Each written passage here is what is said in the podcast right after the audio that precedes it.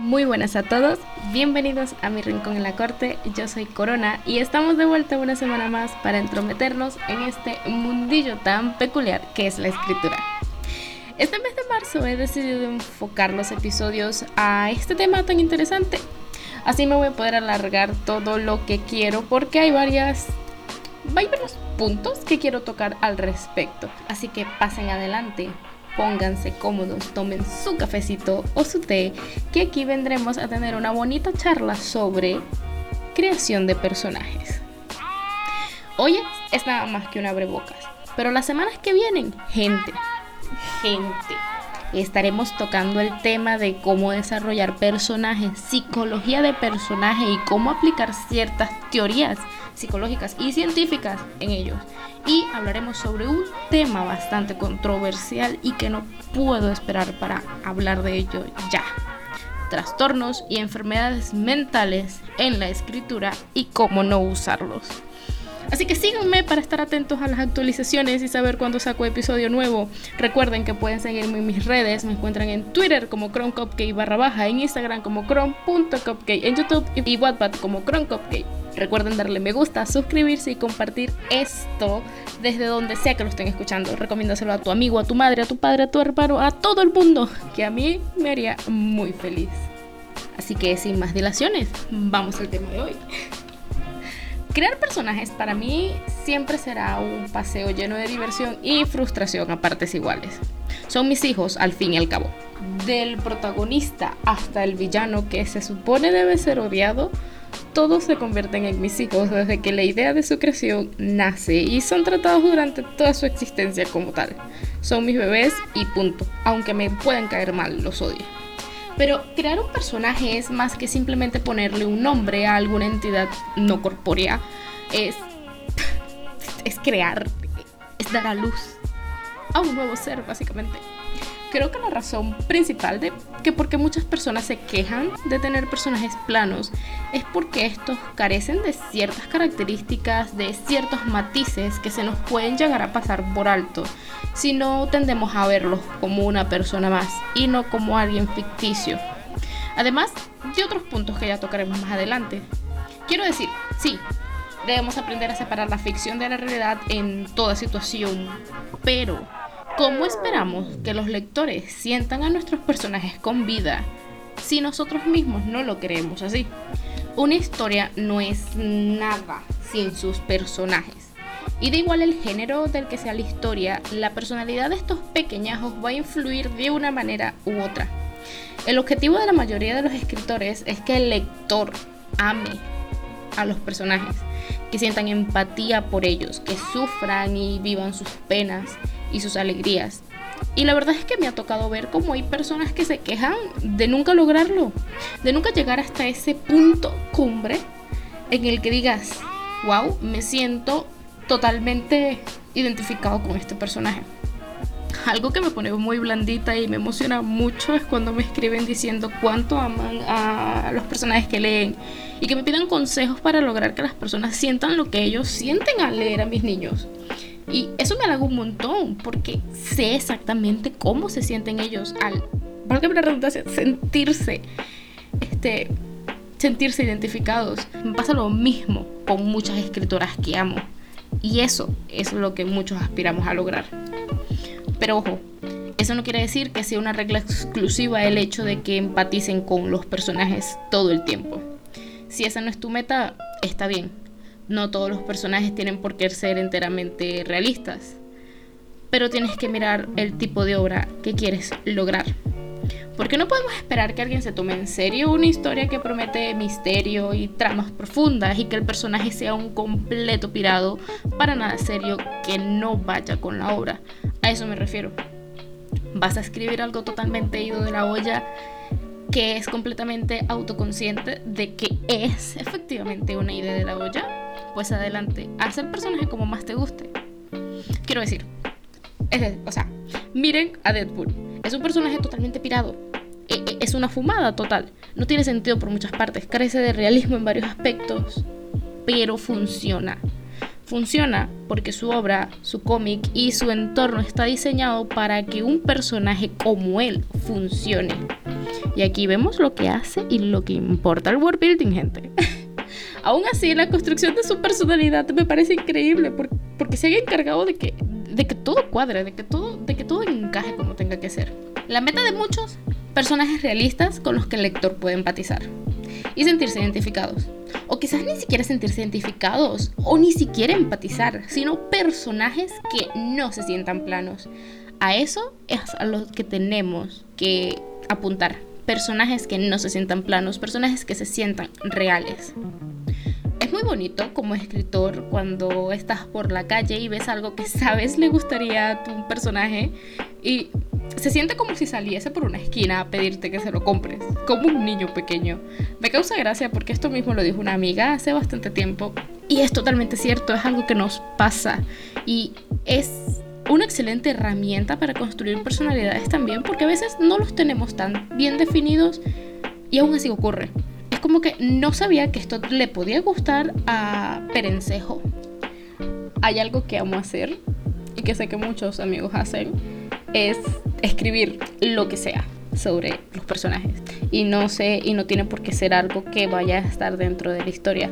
Los ejercicios de escritura siempre son bienvenidos y cuando hablo de ejercicios de escritura me refiero a si quiero ver a cierto personaje en cierta situación, escríbela hazle una entrevista, siéntate y entrevístalo y así conocerás más cosas de él. Quizás se te salga de las manos aquí y descubras cosas que no sabías de él. Este es uno de mis consejos para desarrollar ya más, un poco más la personalidad de este y poder construirlo mucho mejor.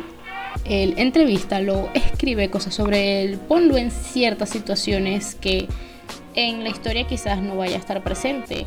Porque, ¿qué sabes tú si ahí salen a relucir aspectos que no tenías en claro o que ni siquiera habías pensado y que te sirven para el desarrollo de la novela. Así que llegamos al tema cumbre. ¿Por qué nos salen personajes muy planos?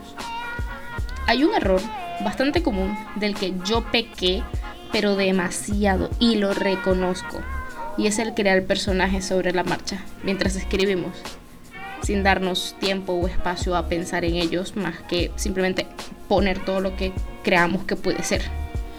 No tomarnos el tiempo necesario para darle a este personaje características únicas puede ocasionar que se transforme en un personaje plano, en un personaje sin personalidad. Así que no importa qué tan secundario sea, qué tan extra pueda parecer, hazle una ficha de personaje. Y este es el consejo el primero y el más importante de todos. Haz una ficha de personaje. Es más fácil tener algo corto sobre él en alguna parte, en una hoja, en una libreta o en un documento aparte, que puedes consultar si tienes dudas, a tener que buscar en todo el documento o el escrito en su aparición o alguna cosa que recuerdas que dijo o que señaló para recordarlo y, porque se te puede pasar por alto o puedes terminar haciendo un personaje camaleón, un personaje que comenzó teniendo los ojos azules y que porque se te olvidó anotarlo en algún lado, ahora tiene los ojos verdes. La primera forma de tener un personaje que se sienta real es que sea consistente. Gente, las fichas de los personajes son tu mejor amigo.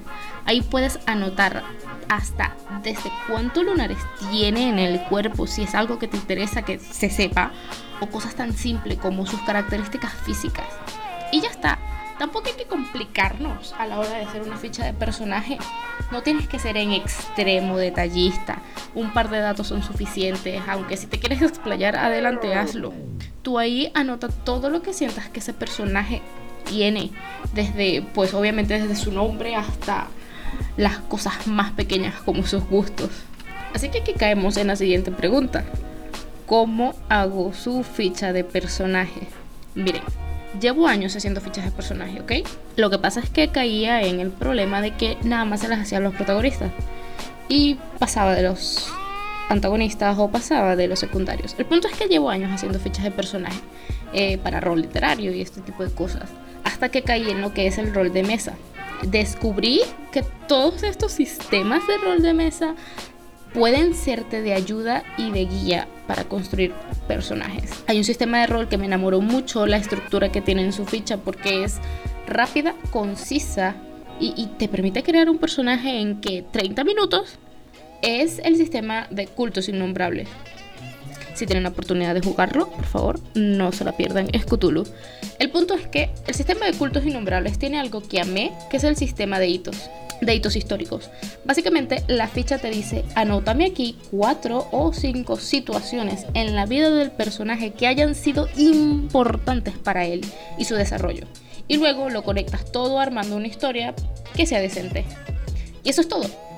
Es una manera sencilla de construir personajes que quizás no sean tan trascendentes, pero así les das más profundidad. Puedes hacer lo mismo para los protagonistas o para personajes más importantes, quizás alargándote un poco más, agregando más hitos si tiene más, siendo más detallista, pero el método básicamente siempre va a ser el mismo. Al crear personajes, siempre comenzamos con un concepto, una idea, y en base a ella trabajamos. Esa es otra cosa que amo el sistema de fichas de, este sistema de rol. Te pide un concepto, una frase que defina al personaje como policía sin escrúpulos o artista hambriento. Toma tu concepto y trabájalo. A partir de esto y de lo que quieras para el personaje, puedes construir sus sitios históricos. Y, tampoco tiene por qué ser algo trágico o muy grave, ¿saben? Eh, cuando hablo de hitos es simplemente aquello que pudo marcar en algún punto algo importante para él. Haberse graduado, haber conocido algo, descubrir su vocación, conocer a alguien que, le cambió la vida para siempre por alguna frase que le dijo. Esas pequeñas cosas que tú mires en retrospectiva, pienses en el personaje o en su historia o en lo que puede ser y digas, yo creo que a los 6 años este personaje pudo haberse encontrado con Perencejo y Perencejo le dijo vas a ser grande y él se lo creyó. Ese tipo de cosas. Y vas a ver cómo incluso se te va a hacer más sencillo construir su historia y hasta su personalidad porque hay momentos de la vida que marcan nuestra personalidad para bien o para mal. De esto hablaremos en la sección de desarrollo de personaje.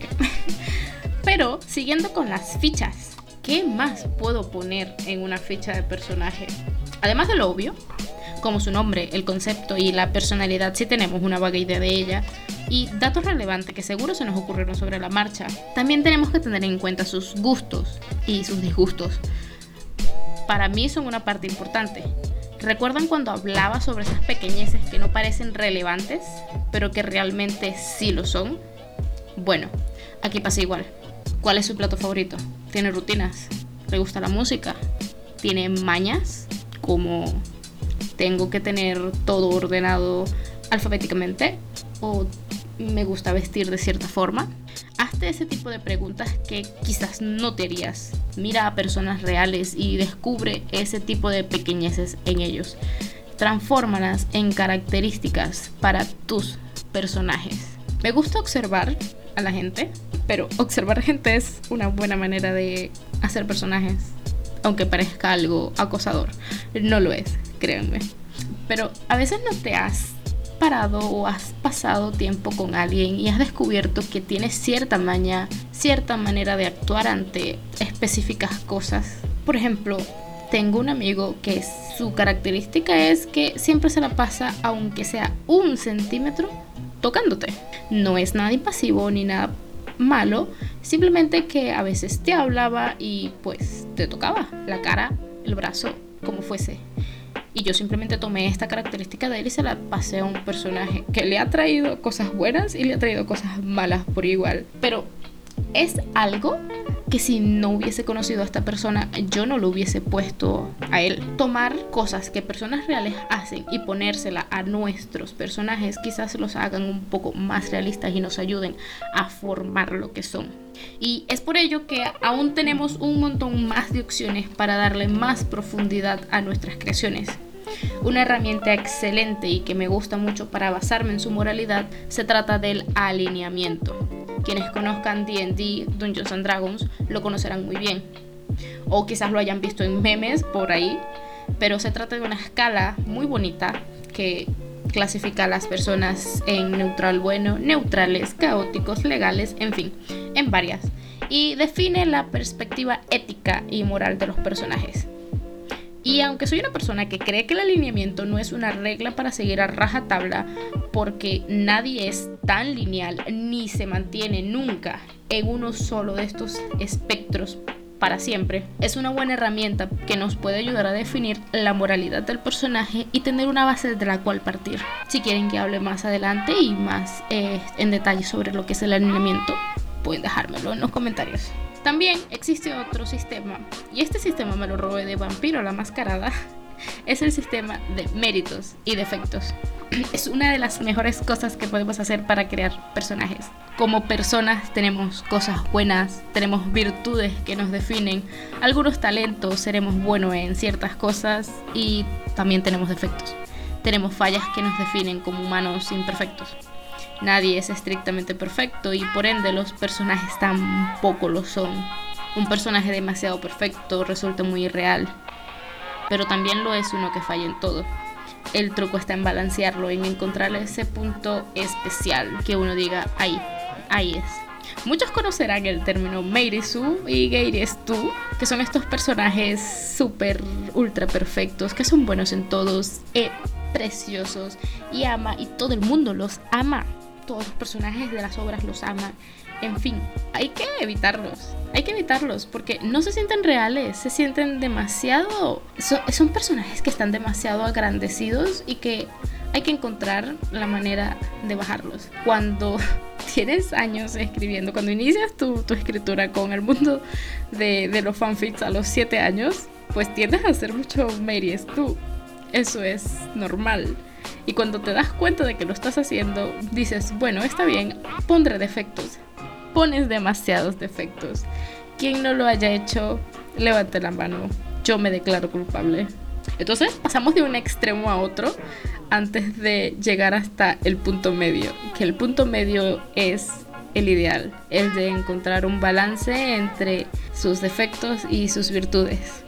El sistema de méritos y defectos puede ayudarnos a individualizar a los personajes dándole una mayor profundidad y los puede ayudar a evolucionar o estancarse todo depende del desarrollo que tengan, de las situaciones a las que se enfrenten y cómo las tomen. Un defecto, como bien lo dice, puede ser algo que complique al personaje a la hora de actuar ante ciertas situaciones. Si, por ejemplo, uno de sus defectos es dificultad para socializar. Por lo tanto, cualquier situación que enfrente y que conlleve socializar se le va a dificultar y dependerá ya de la psiquis y de las situaciones o del apoyo o de muchas otras cosas que el personaje a la larga evolucionará este defecto, lo podrá superar o no, o empeorará. Todo depende. Y lo mismo pasa con las virtudes. Las virtudes también pueden evolucionar, estancarse o involucionar. Es un tema complicado, pero así funcionamos las personas también. Y una vez que lo tengas construido, simplemente déjalo fluir. Ya está. Simplemente deja que todo fluya resulta que a veces ni nosotros mismos conocemos a nuestros personajes y tras unas cuantas páginas se nos salen de control. Eso en realidad es una buena señal, a menos que seas un escritor muy estricto con tus planes y que esto te estrese. Vamos, que, puede pasar. Pero esto significa que tienen vida propia y que tan planos no parecen. Porque no sé si les ha pasado que están escribiendo algo y tienen su plan, ¿vale? es, normal tener una escaleta de situaciones que van a pasar y un plan para cada capítulo, para, para lo que ocurra en la historia. Y digas, bueno, personaje A hará tal cosa y personaje B reaccionará de tal manera, para entonces poder llegar a este punto. Y de pronto pones el punto final del capítulo y te das cuenta que personaje A hizo algo totalmente contrario a lo que tú dijiste que haría y personaje B reaccionó de una manera totalmente contraria y no llegaron al punto que querías porque todo se salió de control y ahora tienes que ver qué demonios hacer con la historia porque tienes que volver a replantearte las cosas que pasan porque tus personajes te dijeron, no madre, yo no actúo así, yo actúo de esta forma. Bueno, eh, pasa. creo que creo que se nos salen un poco de control los niños. Hay momentos en los que está bien cortarles ese rollo, porque a veces se salen demasiado de nuestras manos y hay que encaminarlos pero otras veces en que simplemente tienes que dejarlo hacer, tienes que dejarlo fluir, tienes que dejarlo existir. Si el personaje te está diciendo que va a hacer eso, déjalo. déjalo y que afronte las consecuencias de lo que hizo. Ya tú verás cómo solucionas eso escribiéndolo. Pero déjalo que el personaje afronte las consecuencias. Una vez me pasó que estaba escribiendo algo y de pronto maté un personaje que no estaba previsto. Y pasó. Ok, pasó. No me culpen, pasó, él mismo se lo buscó. el punto es que todos los personajes merecen este trato. No, no, no, no, no, no, no lo malpiensen, no el trato de matarlos de pronto. Me refiero a que todos los personajes merecen que uno les ponga algo de empeño a la hora de crearlos. Una ficha de personaje, por muy pequeña que sea, aunque nada más tenga su nombre, sus datos de vital importancia como la apariencia y, y un poquito su personalidad, aunque sea nada más eso, no importa. Todos merecen este trato protagonistas, secundarios, incluso extras que podrán aparecer más de dos párrafos. No es muy necesario que lo hagas con extras como el dependiente de una tienda con el que nada más van a hablar tres segundos. Me refiero a personajes que tendrán apariciones un poco más de peso, así lo sentimos como, bueno, personas que existen en este mundo. Así que otro error muy común es darle solo importancia a los protagonistas. De él he pecado yo también darle mucha importancia o darle solo importancia a los protagonistas deja al resto como un fondo plano y vacío, básico. Y no, porque personajes bien construidos son un placer para la lectura.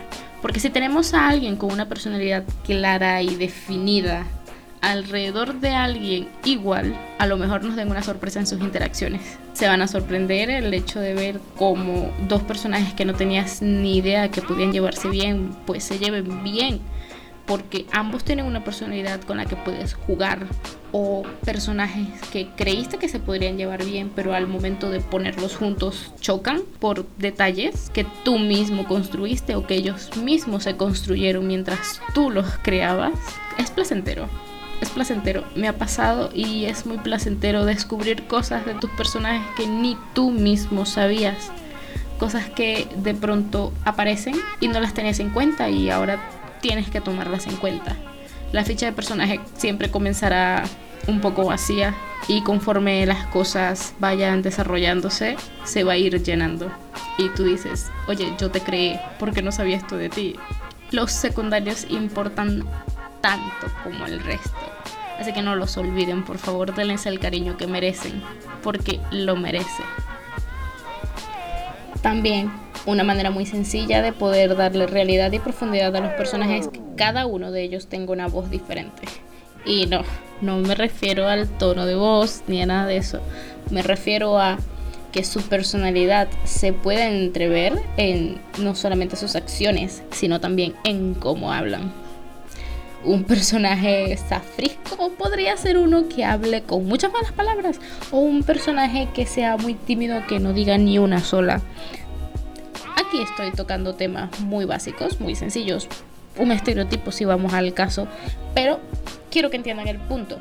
Las personas tienen personajes diferentes, por lo que deberían hablar y reaccionar y actuar a toda situación que tengan enfrente de maneras diferentes. Así que a la hora de crear diálogos, usa esto para poder darles una voz única a cada uno de ellos. Ten en cuenta también que los personajes son si los vamos a ver como personas mientras los estamos creando para poder llegar a lograr esta manera de que se sientan reales. Ten en cuenta que los personajes también mienten, también se equivocan también hacen cosas malas, también, pues eso, también tienen sus defectos, como ya dije. Si mienten o se equivocan, pues eso ocasionará algo a su alrededor, si los descubre y también generará pensamientos en ellos que pueden llevarlos a una evolución o a una involución. Pero siempre todo tiene que ir en concordancia con su personalidad.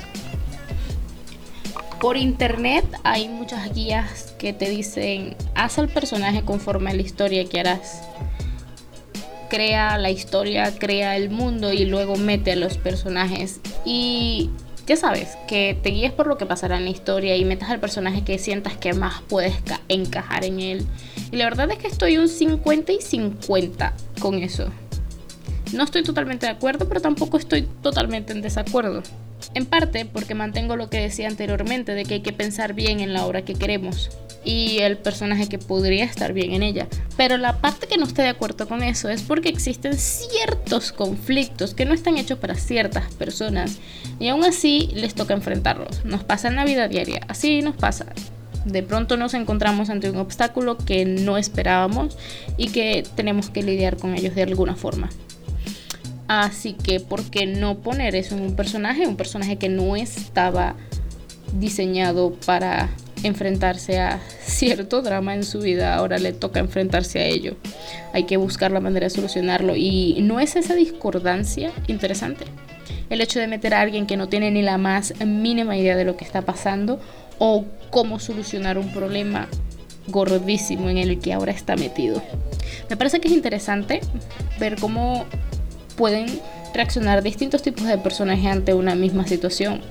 Y dando un abrebocas a los que será el próximo capítulo, no todos los personajes tienen por qué evolucionar. Pueden no hacerlo, pueden incluso involucionar, ir para atrás. Y eso no quiere decir que lo estés haciendo mal. Todo depende, repito, otra vez, de lo que quieras lograr con tu historia, de lo que quieras expresar con ella pero les he estado comentando a cada rato que no se olviden de los secundarios, no se olviden de los secundarios, den el mismo trato a los secundarios, pero nos olvidamos de un tema importante. Los protagonistas, sí, los protagonistas son por los que la historia existe, porque el protagonista es el que está viviendo la trama. Y como es el que está moviendo la trama, dale un objetivo. Tiene que tener un objetivo, así sea terminar el curso da igual cuál sea su objetivo, tiene que tener un objetivo porque todos como personas tenemos uno, llegar a fin de mes, comer fin de semana, eh, graduarnos, son objetivos.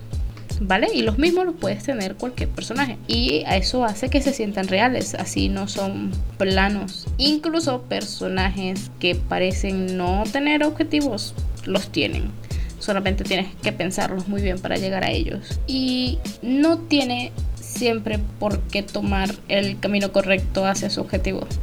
A veces puede que ni lo consigan, pero lo tienen, que es lo importante. Y además el objetivo puede cambiar a lo largo de la historia, al final, al comienzo. Eh, puede tener muchos objetivos, puede tener muchas maneras de llegar hasta él. Una manera de poder darle profundidad a los personajes es darles un objetivo que quieran cumplir, que sea lo que los motive a seguir adelante. Por ejemplo, mi gusto personal en cuanto a historias es personajes que me permitan analizarlos. Y eso no quiere decir que personajes que no me permitan hacerlo estén mal. Simplemente que hay historias en las que puedes hacer eso e historias en las que no. Historias que están hechas para entretener e historias que están pues hechas para ser trascendentales. El otro día compartí un tweet que decía eso, que normalicemos la lectura ligera esos libros que no están hechos para marcar algo especial en ti o para, para pasar a la historia como grandes obras literarias. Simplemente están hechos para entretenerte, para pasarla bien, porque al final de cuentas eso es lo que significa leer y eso es lo que significa escribir. Pasarla bien, disfrutar lo que haces tengo que recalcar aquí, de sí porque sí, dos grandes historias que me gustan mucho y que me han permitido hasta el día de hoy pues analizar a sus personajes de una manera muy vasta, que son The Teacher de Madivir, la pueden encontrar en Wattpad, en Booknet, y Tugburni de Ren Roach, que también la pueden encontrar en Wattpad.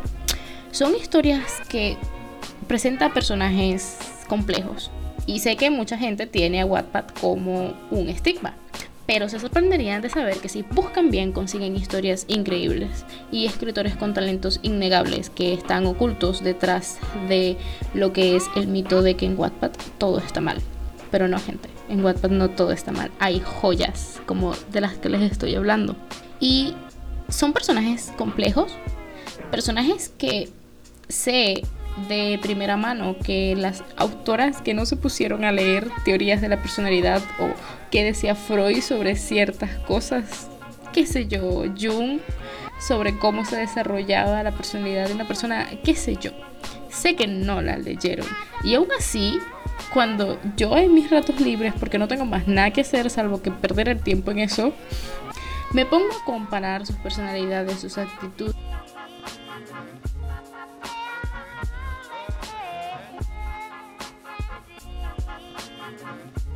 cuenta que la construcción de personajes fue más allá, de verdad hicieron todo lo que estaba bien en este mundo.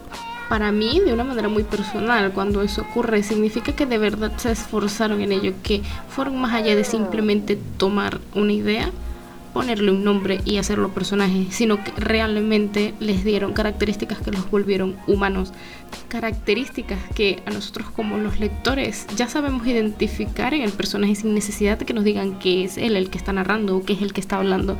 Es algo que simplemente ves al momento de leer.